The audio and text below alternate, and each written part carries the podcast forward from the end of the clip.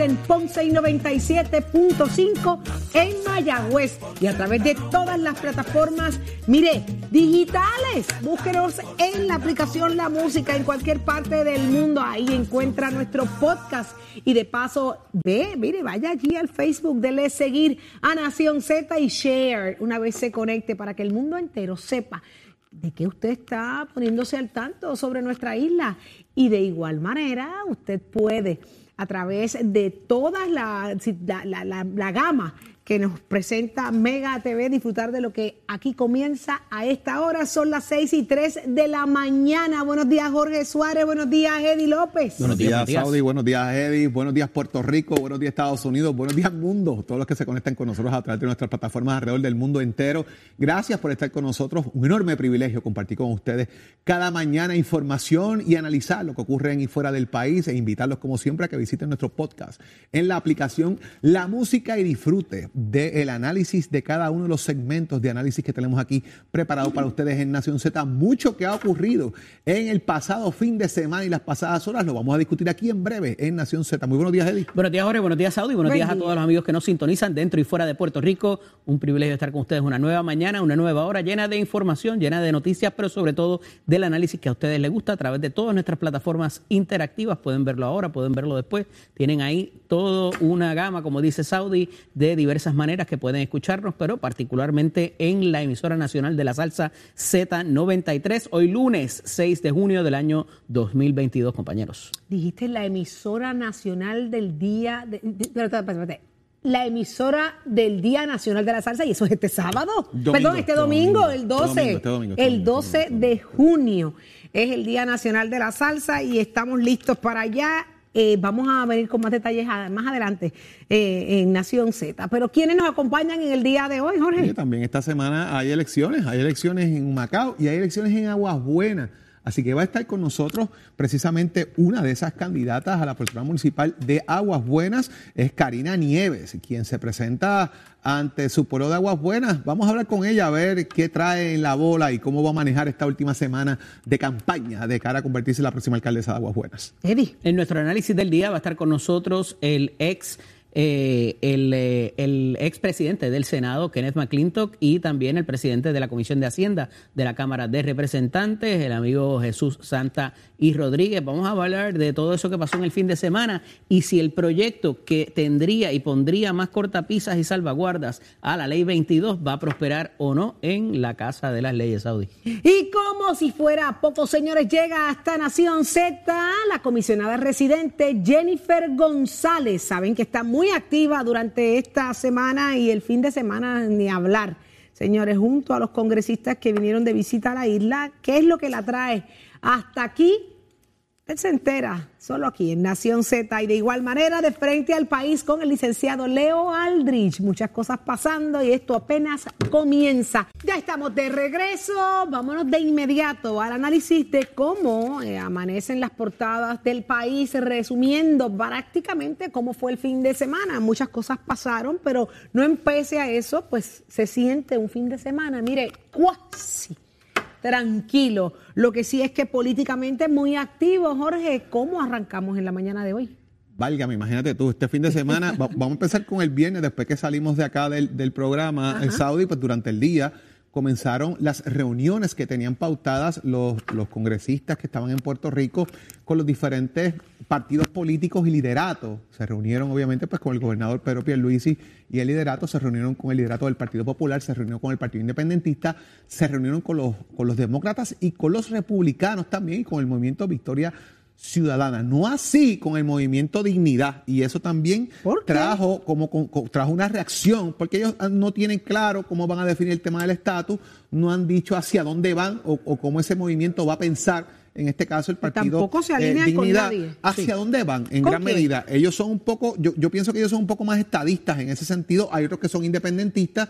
Eh, sale al final del día el doctor, eh, eh, quien, quien fue César Vázquez, diciendo que avalaban el, el movimiento del proyecto del borrador, pero no le dieron espacio. De hecho, quien levanta la voz inmediatamente es Joan Rodríguez Bebe, diciendo no, se, no nos dejaron reunirse con nosotros.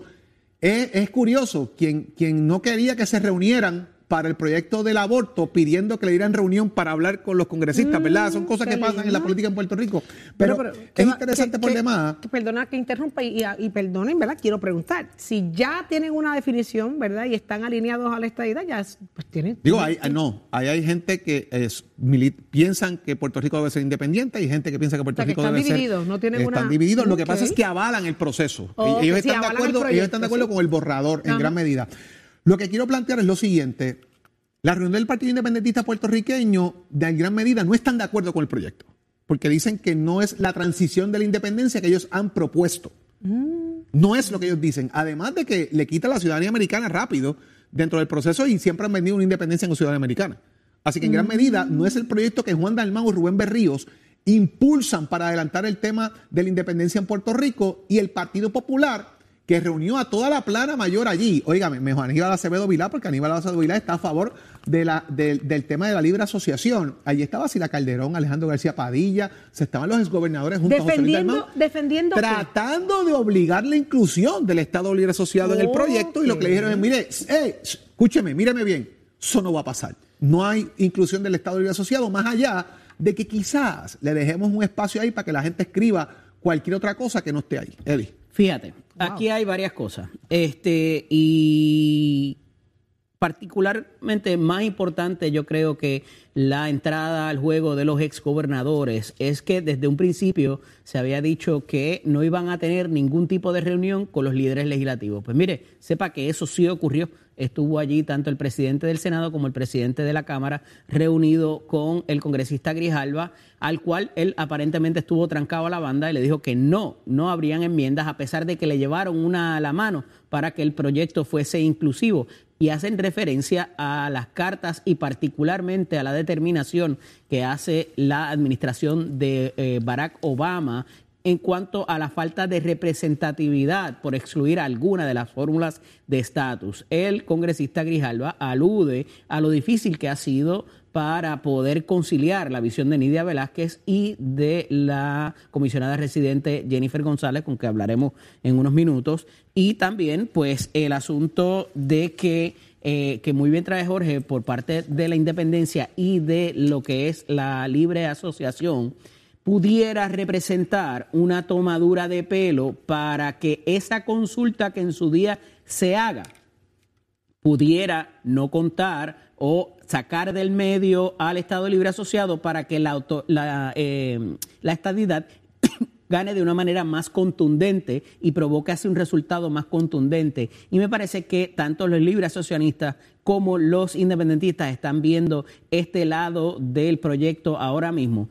Al final del día, y lo que hemos reiterado, ¿verdad? Hay hasta agosto para aprobarlo en los dos cuerpos y que se firme. Así que es cuesta arriba. El propio congresista Grijalva, el presidente de la Comisión de Recursos Naturales, así lo admite. Así que es muy cuesta arriba y todavía, todavía más importante que esto, no vemos respaldo alguno por parte de el Partido Republicano o alguno de sus líderes para lograr que pase tanto la Cámara de Representantes Federal como el eh, Senado eh, Federal a esos efectos. Así que procesalmente está muy complicado. No quiero decir que está Nati muerto o es que está cuesta arriba, pero está complicado para conseguir los votos en un tiempo récord sin ninguna enmienda que se vaya a dar o se vaya a conciliar y respectivo de lo que allí pasó en el fin de semana en las conversaciones que se han tenido que no tuvieron otra cosa que no, o, sea, o otro efecto que no sea ellos informar lo que tiene el borrador del proyecto y que parece ser inamovible para propósitos de lo que vaya a ser el futuro. ¿Por qué es importante eso que dice? ¿Por qué es importante eso? Señores, porque hay elección de medio término. Y la composición del Congreso probablemente cambie. Y si cambia, la mayoría no va a estar en manos demócratas, va a estar en manos republicanas. Y eso tiene una consecuencia. Y es que tengan que ir sobre un proyecto que ya pasó en el Congreso anterior, porque esto es un nuevo Congreso, y si no se aprueba ahora, en esta, antes del receso de agosto, va a tener un problema mayor la medida. Esa es una realidad porque hay una elección de medio término. Y yo le apuesto a usted que en Montana, en Idaho, en Demosay por allá, Wyoming, en Wyoming, en California, en Kentucky. Esto no es importante. Ahora, en la Florida es importante, en Nueva York es importante, en New Jersey es importante, en Chicago es importante. ¿Por qué? Porque hay una población puertorriqueña alta y de hispanos que salen a votar. Óigame, y no tapemos el cielo con la mano tampoco. En Florida votó el 30% de los puertorriqueños inscritos. Tampoco es como aquí que vota el 60 y el 65 hasta el 70. Votó menos del 30%, que es un reclamo que se ha hecho de que los puertorriqueños ya tienen que participar e insertarse en la discusión política, pero no lo han hecho. Y eso es un punto importante, pero sí el reclamo de que hay un grupo de hispanos puertorriqueños que están en estas eh, ciudades y estados que les acabo de mencionar, que son importantes porque pueden decidir una elección. Por eso es importante esto que estamos Pero aún así, cuando esto se aprobara mañana y fuera firmado por el presidente, poniendo un ejemplo súper hipotético y, verdad y el mejor de los escenarios, tendría que ser ejecutable como quiera en años por venir y un Congreso no puede obligar, a al otro. Por tanto, o sea, habría que hacer la consulta, habría que hacer todos los, los tratados intermedios, intermedios para poderlo hacer ejecutable. Eso no va a pasar y me parece que le están vendiendo un sueño para propósitos de adquirir ese voto que va a ser tan necesario para la elección de octubre y noviembre, porque la casa se les está vaciando y se les va a virar al revés. Ya en el Senado prácticamente tienen el control los republicanos y si eso pasa en la Cámara pierden el control, mire, de la billetera. Y amén de los aliados, eh, Saudi, que a mí me parece extraordinario, porque Grijalva en gran medida no es que sea un aliado de Puerto Rico, pero es una persona que siempre trata de aprobar medidas que sean a tono con las comunidades hispanas, por el Estado que representa. Es un Estado dominado por comunidades hispanas inmigrantes a los Estados Unidos y él siempre ha estado muy afín con este tipo de medidas. Y sobre todo el enfrentar al liderato del Partido Popular Democrático, a quien fue la persona que le cargó el bulto todo el tiempo en el Congreso. Así es. A Nidia Velázquez, que está ahora jugando un rol diferente en el, en el juego. O sea que eso está de lo más interesante de cómo todo este devenir se ha dado. Y más allá, obviamente, y ahora entrando en las vistas directamente, de que se menciona un sinnúmero de ocasiones aprueben en la Cámara, no hay problema. Es que no va a pasar en el Senado. Ese fue el discurso de este fin de semana. ¿Cuánto aprendizaje o cuál será la impresión de Grijalva eh, luego de todo lo ocurrido durante estas vistas, con cada una de estas reuniones? ¿Qué, qué mensaje se llevará Grijalva detrás de todo esto? Mm, yo creo que él vino con unas expectativas y se va con otras. No sé ustedes cómo lo ven. Eh, eh, porque a mí me llama mucho la atención de que no habrá enmiendas en el borrador, si es un borrador, si es precisamente para eso, para añadirle, para quitarle y convertirlo en algo que esté a la par con todo el mundo, que todo el mundo esté satisfecho con lo que se está presentando. ¿Y por qué de entrada la imponencia de que no van a haber cambios? Esto huele a peje maruca. Esto tiene propósito desde antes que, mire, esto, esto estamos más claro que el agua, que no, no tenían que llegar para que el país esté claro. O sea, ¿de qué estábamos hablando? De que a qué vinieron. Vuelvo y pregunto, ¿a qué vinieron? ¿A complacer a quiénes? ¿A qué gradas? Esto está más vacío que una caja de, de alimentos en cualquier casa de este, de este país. Gracias a quienes estamos hoy. Como siempre, agradecemos a nuestros amigos de Precision Health. Oiga, me ha sentido un sonido constante en su oído, una sensación de zumbido. Usted podría tener tinnitus. El tinnitus provoca que la persona sienta un continuo pitido, silbido o sonido pulsante por periodos largos en un solo oído. En ambos o puede reflejarse también en la cabeza. Pero hay solución. En Precision Health Contamos y podemos ayudarle a recuperar su rutina diaria. Contamos con los audiólogos que le ayudarán a identificar el origen del problema y tratar su condición. Viva su salud al máximo. Llámanos al 787-333-0698, 333-0698 en Precision Health. Contamos con más de 20 centros alrededor de la isla. Aceptamos la mayoría de los planes médicos y Advantes. Llame al 787-333-0698 interesante, y, nos vamos ahora a otros asuntos, pero es que Eddie me acaba de presentar una cita de Nidia Velázquez, precisamente respondiendo lo que yo acabo de dejar planteado. Y dice, es sumamente importante que tengamos un récord congresional para que en el Senado no puedan hacer ningún tipo de señalamiento de que esto no se llevó a cabo en regla. Vinieron a cumplir con protocolo. Ya está, para que no hayan reclamos de nada. Firma aquí, vinimos y se acabó. Ay, Virgen Santa. Compañeros, un minuto. Este, en el fin de semana también muere eh, la figura de Willy Sotelo, el director musical del Gran Combo. Así a, don, a, don, Rafa, a las muchachas, también a nuestro a, a nuestros amigos allá. Este, nuestro pésame, ciertamente una gran pérdida para Puerto Rico, para la salsa, particularmente que está de luto. Descanse en paz que en vida fuera Willy Sotelo. Así mismo, nos unimos a, esa, tristeza que, embarga a toda la familia musical y a la familia personal. Pero usted, que desea ahí, somos deportes, ya está listo Tato Hernández, NBA y Baloncesto Superior Nacional. Van a la par, Tato, buen día. Muy buenos días, muy buenos días. Ya usted sabe cómo es eso, Titi. Y muy lamentable la pérdida del gran maestro Willy Sotelo, uno de los mejores pianistas que ha dado este país. Director del gran combo musical, pana íntimo de don Rafael y de los muchachos. Pero son circunstancias que pasan en la vida y como dicen los gringos, el show tiene que continuar. Espero que paz descanse y fortaleza para toda su familia y los muchachos del Gran Combo. Bueno, vamos entonces con los deportes, baloncesto superior nacional, pero antes que nada nos vamos con la NBA. Como dicen los nenes que al lado de casa, me estoy triste. Hayan triste. Los Golden State Warriors le sumaron el, el primer juego a nosotros, a los de Boston, porque el primer partido se lo ganamos allá. El segundo allá mismo en Golden State vienen ellos y nos lo ganan 107-88. Ay señora, ay señora. Ahora la cosa está 1 a 1, pero ahora se descansa porque miércoles y viernes se juega en Boston y la cosa debe cambiar. Vamos a ver cómo nosotros controlamos al Curry que nos metió 29 puntitos. Así que hay que trabajar con eso. Mientras tanto, en el baloncesto superior nacional, acá a nivel de Puerto Rico, los cangrejeros de Santurce ganaron 83 a 79 a Fajarlo. Por otro lado, los capitanes de Arecibo allá en el Petaca se ganaron a los grises de Humacao 87 por 73 y los gigantes de Carolina le ganaron a los Mets de Guaynabo allá en los últimos segundos 100 por 98 y eso es lo que estuvo pasando en la NBA en nuestro baloncesto. Ponte al día. día. Aquí te informamos y analizamos la noticia. Nación Z por, por Z93.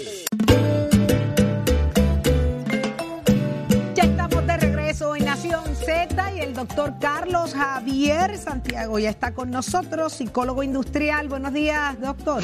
Buenos días, ¿cómo estás? Qué gusto, qué gusto volver a verte, escucharte y saber que todo el mundo está muy, pero que muy bien. Claro que sí. Igual, igual, nosotros contentos de que esté con nosotros y un tema tan bueno como el que trae hoy. Todos los días que trae son buenísimos, pero este nos volvemos locos en medio de la crisis. ¿Y cómo nosotros podemos en medio de la crisis controlar el estrés? ¿Es eso posible? Y en, efecto sí es posible, Saudi, y más cuando estamos ahora en tiempos de huracanes.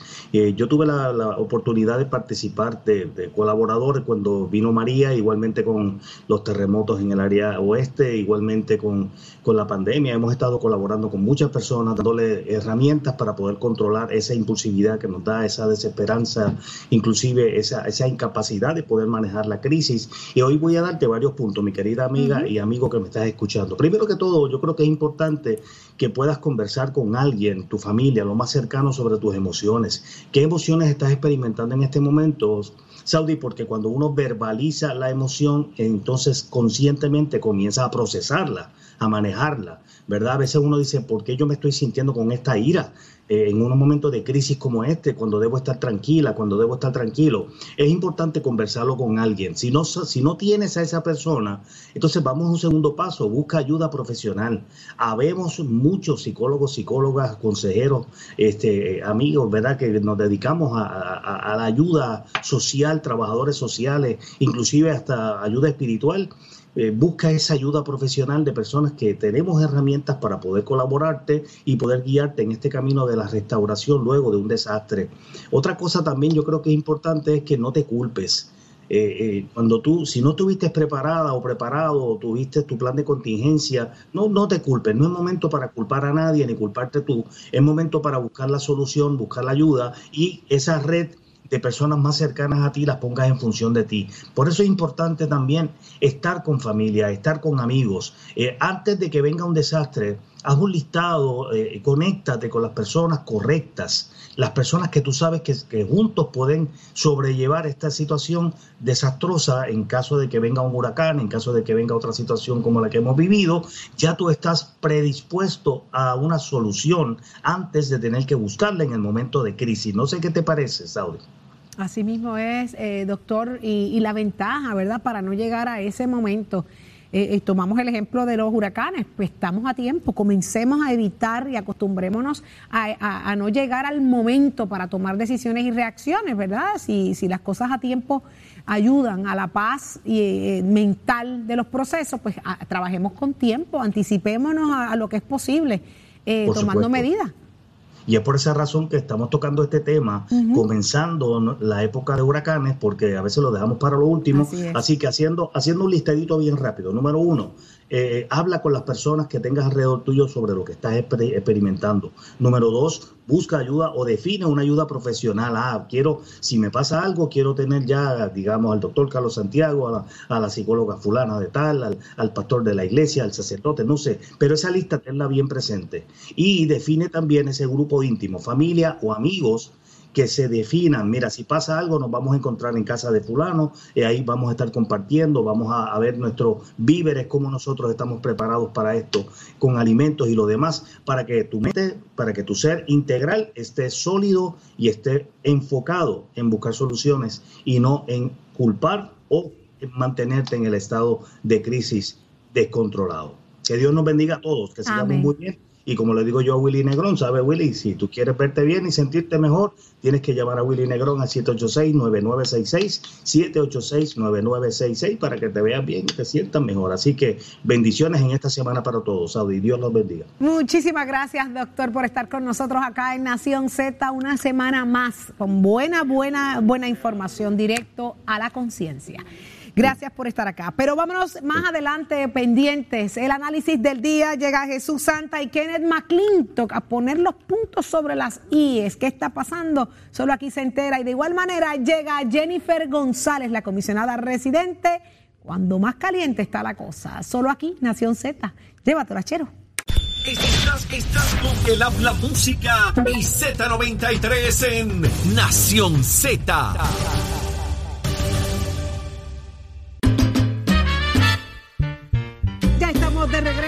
señores, y vamos a uno de los temas más sonados durante el fin de semana. Se fue viral la reacción de algunos estudiantes en medio de su graduación de ciencias médicas, luego de que se pusieran de pie y le dieran la espalda al gobernador en medio de su mensaje eh, para estos eh, con un abucheo. Mire que aquello metía miedo, Jorge Suárez, Eddie López, ¿qué fue lo que allí pasó?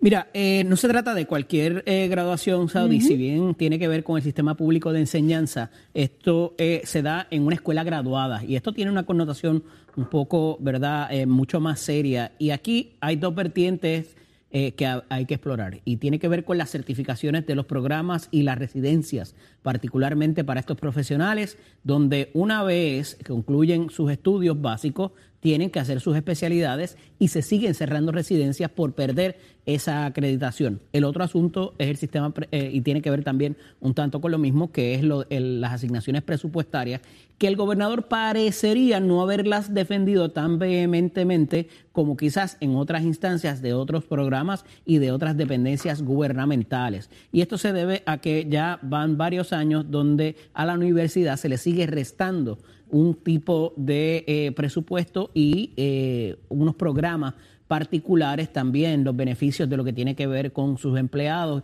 y los sistemas de retiro de la misma.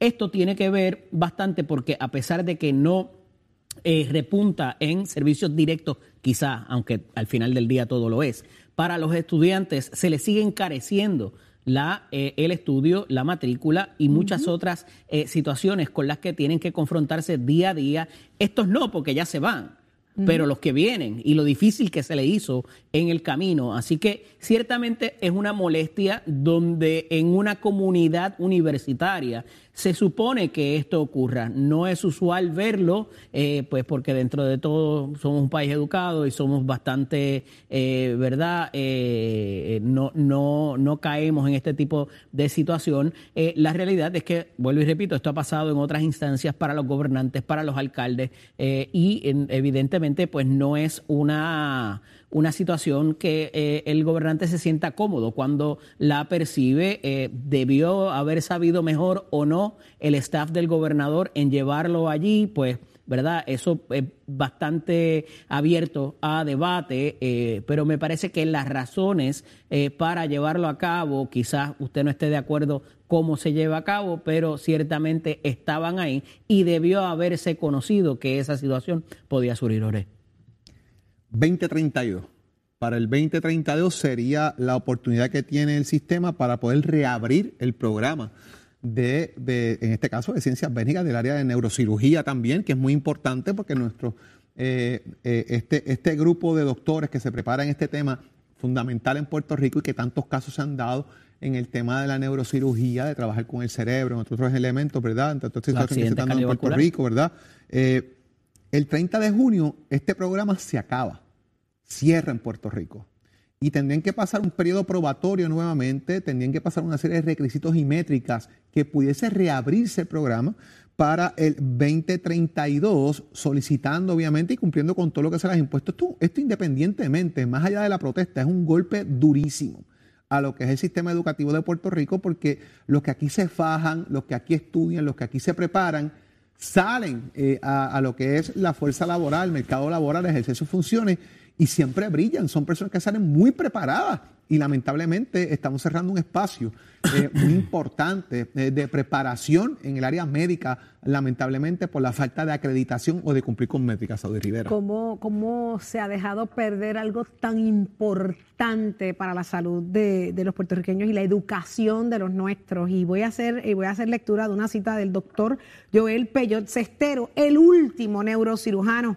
eh, ¿verdad?, de este programa eh, en Puerto Rico y lo cito porque es impresionante y preste atención. Dice, la neurocirugía es un servicio esencial en cualquier sociedad porque además de atender las condiciones neurológicas, atiende las emergencias, los accidentes automovilísticos, los traumas de distintas naturalezas, los tiroteos, y así continúa la cita en un reportaje especial que le hizo el rotativo El Nuevo Día, extraordinario reportaje. Así que muchas felicidades al doctor Joel Peyot Cestero. Usted significa el, final y principio, ¿verdad? Principio para usted, una gran carrera. Pero es el último. y muy necesitada, pero el fin de que usted es el último no será hasta si, si se lucha como tiene que ser, que de hecho más adelante también dice que no ve movimiento ninguno para que ni, ni, no ve nada de, de, de, movimientos para, para proteger para proteger eh, el mejor activo que tiene eh, el país, que es la universidad. Así que Mira, es bien triste. Tal cual están las cosas, Saudi Jorge, eh, se nos hace muy difícil, aún con las residencias abiertas, que estos profesionales se queden aquí. De hecho, se, han hablado, se ha hablado de legislar para que se haga un tipo de internado una vez, pues, invertamos en estos profesionales, pero si encima de eso ahora también los vamos a mandar a hacer la residencia afuera, eh, no importa el 4% que le pongas de tasa, de tasa preferencial para la planilla, no importa cuánta eh, eh, gabela le des en las ganancias de capital cuando venden una propiedad, si en esta etapa tan primaria no les das esa razón para quedarse en Puerto Rico, de hacer una residencia con profesionales de excelencia, que son esos, esos chiefs eh, de, la residencia en eh, cada uno de los hospitales que aquí en Puerto Rico existen y son de excelencia, vuelvo y recalco, pues, oye, lo perdimos todo, cierren. Y olvídense entonces de dar eh, ninguna tasa preferencial ni, ni, ni llevar a cabo incentivos para que se queden los médicos o para que regresen de Estados Unidos luego una, una vez se van, o sea,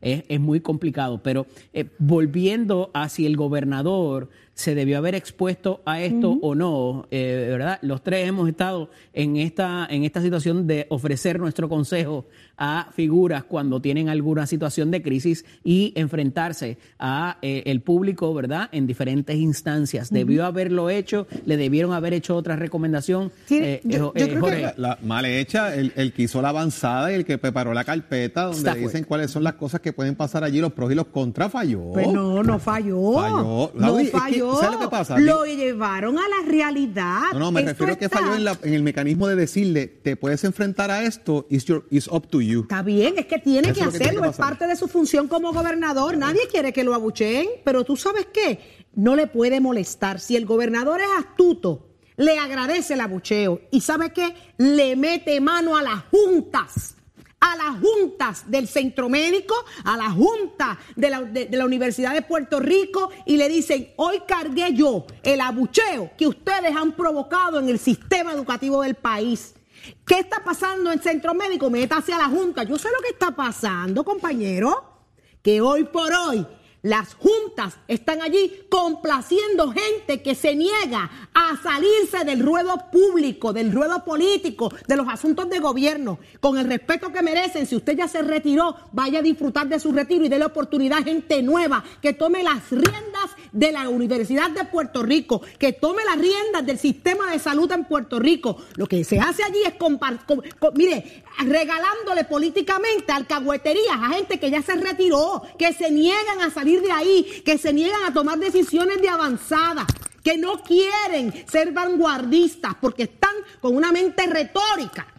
Porque se niegan, se niegan a, que, a que las cosas tienen que ser como ellos digan, porque 20, 30 años atrás así se hacían. ¿Dónde está la oportunidad de gente nueva? Que esos programas no se pierdan, que se tiren a luchar por los programas. No, no, no, no, no, no.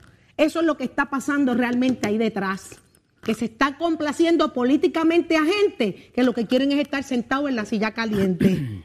Y los talentos nuevos, la gente con capacidad de, debatirse, de pelear con el mundo entero, de ser competitivos ante el mundo y traer las buenas oportunidades, no se le da la oportunidad de tomar decisiones. se, nos van, se nos van. Se nos van. Se nos van. Se nos van, pero si políticamente tú tienes que tener allí a gente que ya fueron, el, el, el doctor de qué tal cosa, el director de tal cosa, políticamente los complacen. Pues ¿sabe qué, señor gobernador?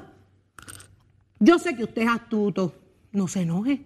Aproveche y que le sirva de inspiración con ese mismo abucheo. Mándeselo a todos ellos y díganle, con esto yo tengo que bregar.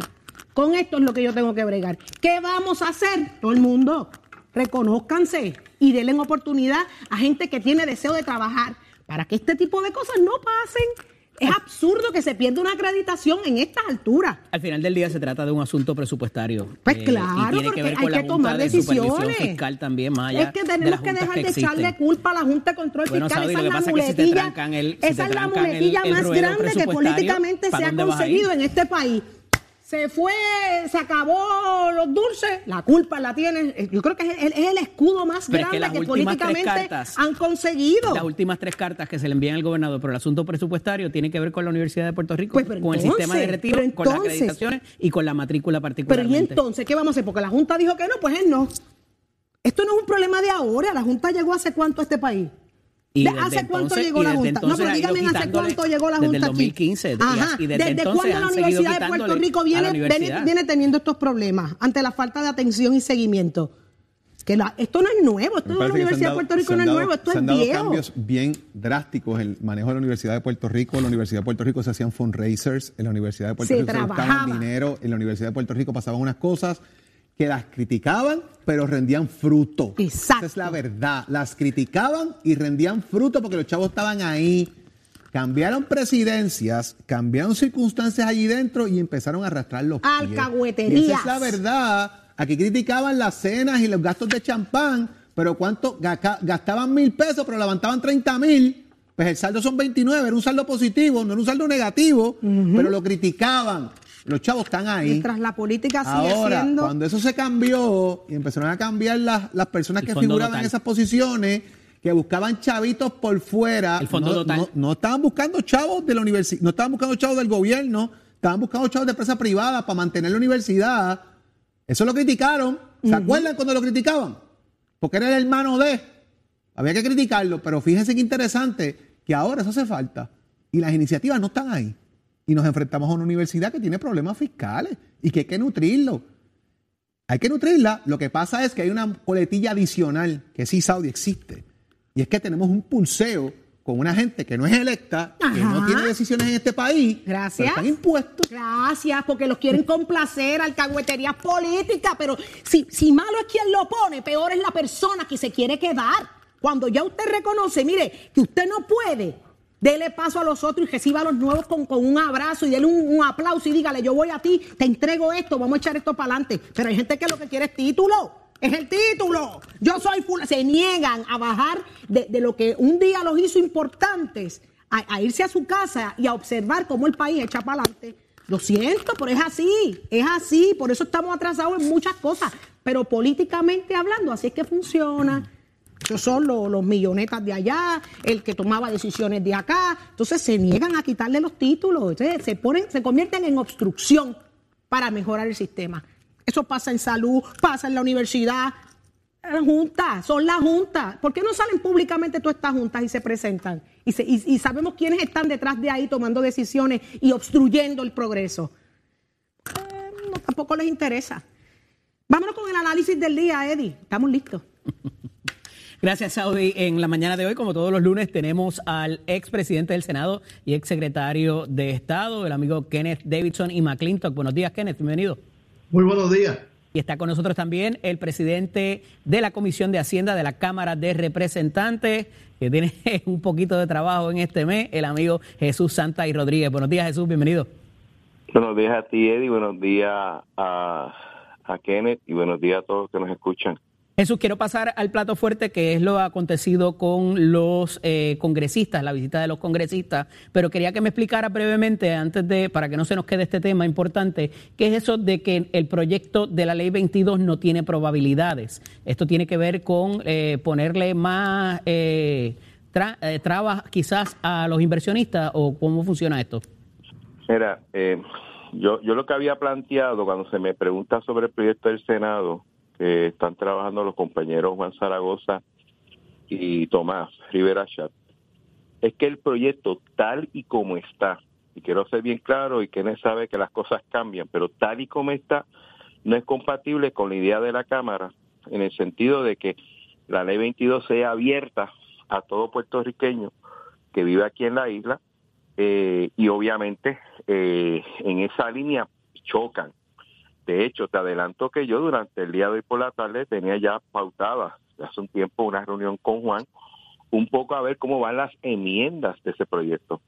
Pero me sostengo que el proyecto tal y como fue radicado eh, eh, choca mucho con la intención de Cámara. Wow. Eh, Kenneth, ¿algo que comentar aquí para pasar al otro tema? Bueno, lo único que yo diría sería que las enmiendas a la ley 22 no son esenciales para aprobar el presupuesto de este año. Y ah, que yo creo que no deben correr la prisa de que queden dos semanas para aprobar esas enmiendas, porque lo que se hace con prisa no se hace bien. Yo creo que sí, la ley 22 tiene espacio para mejoría, eh, la Cámara tiene unas ideas, el Senado tiene otras, este, y creo que pueden llegar a un consenso, pero que no se sientan obligados a tener que llegar a un consenso las próximas dos semanas, porque no hay la urgencia presupuestaria de aprobar eso en este momento. Yo creo que la urgencia la tiene el país, ¿verdad? Y que se ha expresado en términos de que algo tiene que cambiar en cuanto a esto, eh, pero sí, estoy de acuerdo contigo que quizás no tiene que ver nada con el presupuesto. Mira, eh, y antes de ir al, plato fuerte, quiero adelantarte, ahora que Kenneth trae lo del presupuesto, que durante el día de, esta mañana nosotros esperamos aprobar en comisión el presupuesto eh, que va a haber Cámara y posiblemente se apruebe mañana en sesión. Que adelanto, es bien parecido al que fue sometido por el señor gobernador. Obviamente hay unos cambios en algunas partidas, especialmente entidades que, que dan servicio como el cardiovascular, el Centro Comprensivo de Cáncer, el Centro de Diabetes y otras entidades así. La UPI no. Pero la UPI se, también se le está dando un dinero, pero a través del Departamento de Salud. Fíjate que el problema de ciencias médicas no es del todo el dinero que tienen en presupuesto de ella, es que los hospitales donde hacen las residencias tengan la facilidad y los servicios para poder cumplir con las acreditaciones.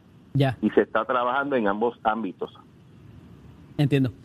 Mira, en el fin de semana se da esta visita congresional. Eh, habían dicho que no se habrían de, reunir con los líderes legislativos, a pesar de que tanto Tatito Hernández como José Luis Dalmau lograron acceso al congresista Grijalva. Parece que la situación está trancada.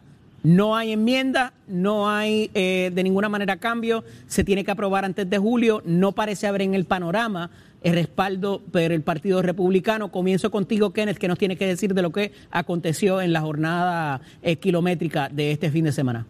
Yo no creo que la situación esté totalmente trancada. Yo creo que sí hay espacio para mejorar eh, algunos aspectos del proyecto. Como por ejemplo. No hay espacio para cambiar la naturaleza de que esto es un proyecto de descolonización. Y cuando es un proyecto de descolonización, pues sí está trancado, en que no hay espacio para poner la colonia como alternativa a la descolonización. Si tú visitas a un oncólogo con un cáncer que tú tienes y te dice, pues mira, las alternativas son cirugía, eh, eh, eh, quimioterapia, radioterapia y también el tumor es alternativa, pues tú le dices, mira, yo ese oncólogo no lo quiero, no lo quiero visitar porque me está incluyendo una alternativa que no es una curación. Pues de igual manera tú no puedes incluir la colonia como alternativa a la colonia. Lo que pasa es que si arrancando ese tumor te llevas un órgano vital, el, médico no te va a hacer la intervención y es lo que aquí pudiera pasar, pero esos son mis, dos estados. Eh, eh, Jesús, ¿qué nos tienes que decir de lo que pasó allá en el fin de semana? Mira, yo creo que la posición del comité eh, fue de, hasta cierto punto, y, y creo que es una palabra un poco fuerte, pero medio hipócrita. Cuando tú vienes acá, vienes a escuchar a tomar sugerencias. Obviamente uno no pretende que todas las sugerencias tú las aceptes. Yo creo que tú tienes que ponderar. Pues si tú vienes a hablar con los que de alguna manera se aceptan, tienes que escucharlo y tienes que ver alternativas para que todo el mundo entre al juego. O sea, este no es un juego entre Nidia Velázquez y Jennifer González. Esto es un juego que tiene que entrar el país. Yo no sé si ellos entienden eso. Referente a lo, a lo de Lela, yo creo que los populares no quieren el ELA como está dentro de la papeleta, lo que quieren es un ELA mejorado. Y creo que dentro de la reunión que hubo con los presidentes de Cámara y Senado se planteó que la mejora del ELA, que desde Muñoz y sigue insistiendo, 1959 está pidiendo mejorarlo, parte de, lo que existe ahora hacia adelante. De ahí entonces vendrá la negociación, qué cosas solicitan pues, los autonomistas, ¿no? Y que sean aceptables para el gobierno de Estados Unidos y cuáles no, pero tú tienes que partir de ahí, tú no puedes partir de la nada. Y el mensaje que dio el comité es, olvídate de eso. O sea, y yo creo que es irresponsable, me parece que va fuera de toda tónica democrática y yo estoy de acuerdo, yo no quiero una relación con Estados Unidos de índole colonial, yo creo que la inmensa mayoría del país no la quiere así, pero eso no quiere decir que en el caso nuestro tú no, tú no partas de lo que tiene hacia adelante para mejorar lo que tiene. Y, ellos dijeron que no. O sea, eso, eso es el absurdo más grande que ellos han dicho. Es como si tú le dijeras a los estadistas, vas a trabajar la estadista, pero no puedes trabajar desde, desde, la, desde la, línea de un Estado. Y entonces, ¿de dónde partes? O sea, yo creo que en ese sentido, a mi entender, lucieron mal. Eh, yo veo otro tipo de dinámica y aún así pienso que se ha adelantado mucho. Ojalá se corrija y obviamente permita un proceso que incluya a todos los puertorriqueños. No es que incluya a Nidia Velázquez y a Jennifer González, es que incluya a todos los sectores puertorriqueños. Kenneth, retomo la, pregunta de ahorita, ¿cuán importante eh, y para la viabilidad del proyecto es la participación de votos republicanos o respaldo es republicano en lo que queda? ¿Y cómo sería esa etapa transicional también, que parecen otros partidos quejarse de, de esa transición de cómo se haría a cualquiera de las fórmulas? Bueno, eventualmente harían falta 10 votos republicanos en el Senado, por lo menos, eh, si todos los demócratas votaran. Uh Manchin no parece inclinado a eso, parece que ni sabe cómo es que se crean los estados. Y viniendo del senador de lo que llaman el unconstitutional state, porque dicen que el estado de, de West Virginia se creó de una forma media rara eh, que estaba al borde de, las reglas constitucionales. Pero a mí lo más que me, me, ha satisfecho de las vistas del pasado sábado es primero que el movimiento estadista demostró estar mucho mejor organizado que cualquiera de los otros movimientos. Vimos cómo los estadistas solicitaron turnos, obtuvieron más de la mitad de los turnos. Vimos mucho joven estadista, joven profesional eh, testificando. Entonces tú veías ahí tres o cuatro jóvenes estadistas a un panel y entonces veía a Tony Fabel Zamora, que con todo lo que yo lo quiero como amigo, tiene setenta y pico de años de edad, eh, eh, es, más bien alguien que representa el pasado, no representa eh, realmente el futuro. vimos también cómo el Partido Popular pues está desesperado porque se da cuenta que ha perdido sus aliados en Washington, ha perdido el apoyo a, a su alternativa. Y entonces vimos a los independentistas entrando en una etapa de desesperación ya no es que la estadidad es imposible y por tal razón cuando nos nieguen la estadidad nos vamos para la independencia.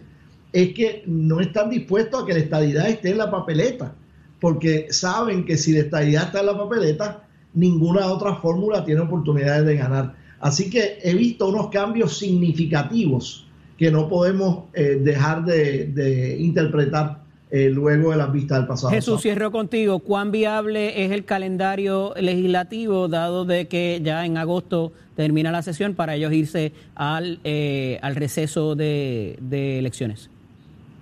Bueno, Kenny y yo sabemos que es un, es un calendario un poco complicado y el Congreso eh, tiende a correr inclusive muchísimo más lento que, que la legislatura en Puerto Rico.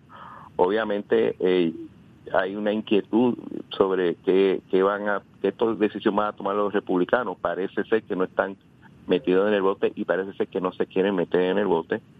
Sin embargo, quiero aclarar de que el hecho que se hable del estatus, independientemente me guste o no el proceso, y que de alguna manera tome un nivel de seriedad es bueno para el país. Yo creo que eh, se logre o no se logre algo en este proceso, si lo cogemos de, ahí en adelante y se puede ir mejorando el proceso, yo creo que se puede lograr algo. Yo creo que, o sea, no, yo más allá de la crítica que tengo a, lo que sucedió, sucedió este fin de semana, yo creo que ha sido cierto avance de seriedad eh, y de buscar alguna alternativa dentro de lo que es el, el issue de estatus en Puerto Rico. En ese sentido, yo creo que tenemos que todo eh, partir de ahí. Gracias a ambos por estar disponibles. Hablaremos la próxima semana. Un abrazo.